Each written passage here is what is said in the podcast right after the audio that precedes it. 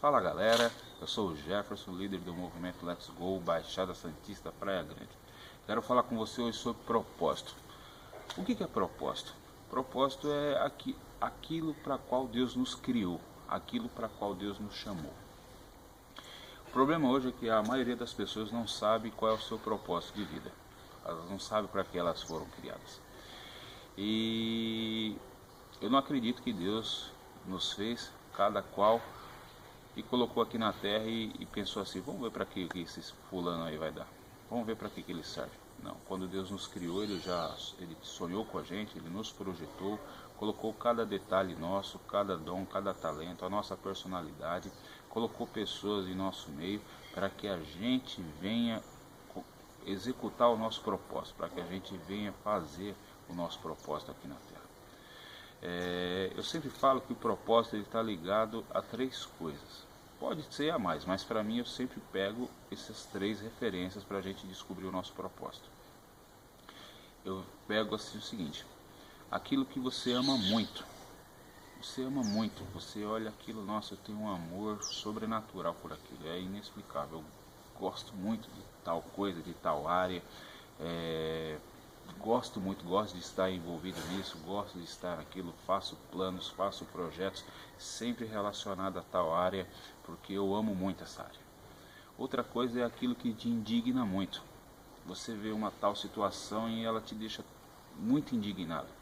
Existem situações que indignam todo mundo, mas existem situações que indignam a pessoa de tal ponto que ela não consegue ficar parada.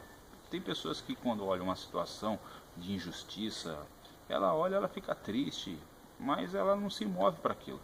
Mas quando você se indigna com tal, tal coisa e aquilo mexe tanto com você que você não consegue ficar parado, você pensa, eu tenho que fazer alguma coisa para mudar isso aí. Você começa a agir para realizar tal mudança, você pode ter certeza que seu propósito também está ligado naquilo. E uma outra coisa que eu vejo muito é quando você tem muita facilidade para realizar algo quando você tem um dom natural, você tem um dom, é um talento seu, um dom seu dado por Deus e você mexe com aquilo com uma facilidade tremenda.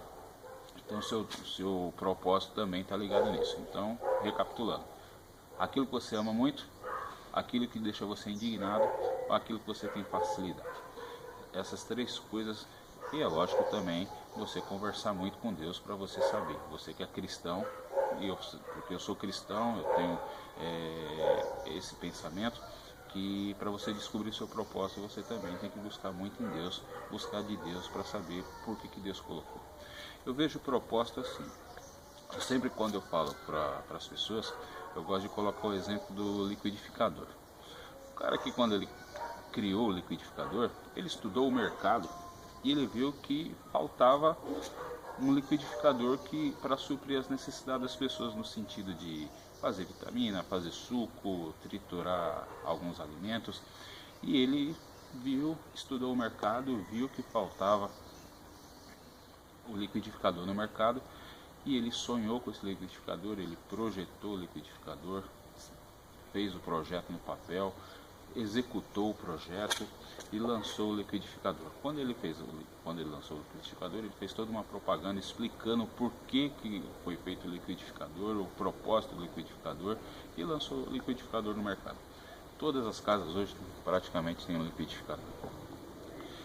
Imagina o cara que ele lançou o liquidificador, um dia ele chegar na casa de alguém e ver o liquidificador como um encosto de porta como algo algo sem nexo, algo ele olhar assim, pô, mas não foi para isso que eu criei o liquidificador, não foi para ele ser um encosto de porta. A frustração dele.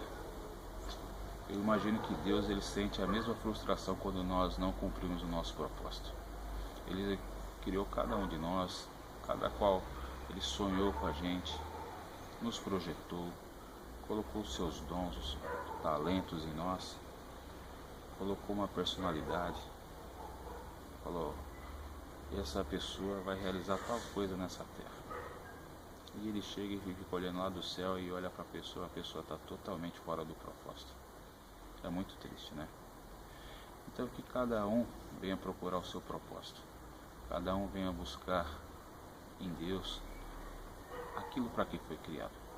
Para que quando você exerça seu propósito, você tenha felicidade plena, você tenha paz plena, você tenha uma alegria plena, não uma alegria momentânea, não uma felicidade momentânea que nós buscamos no mundo.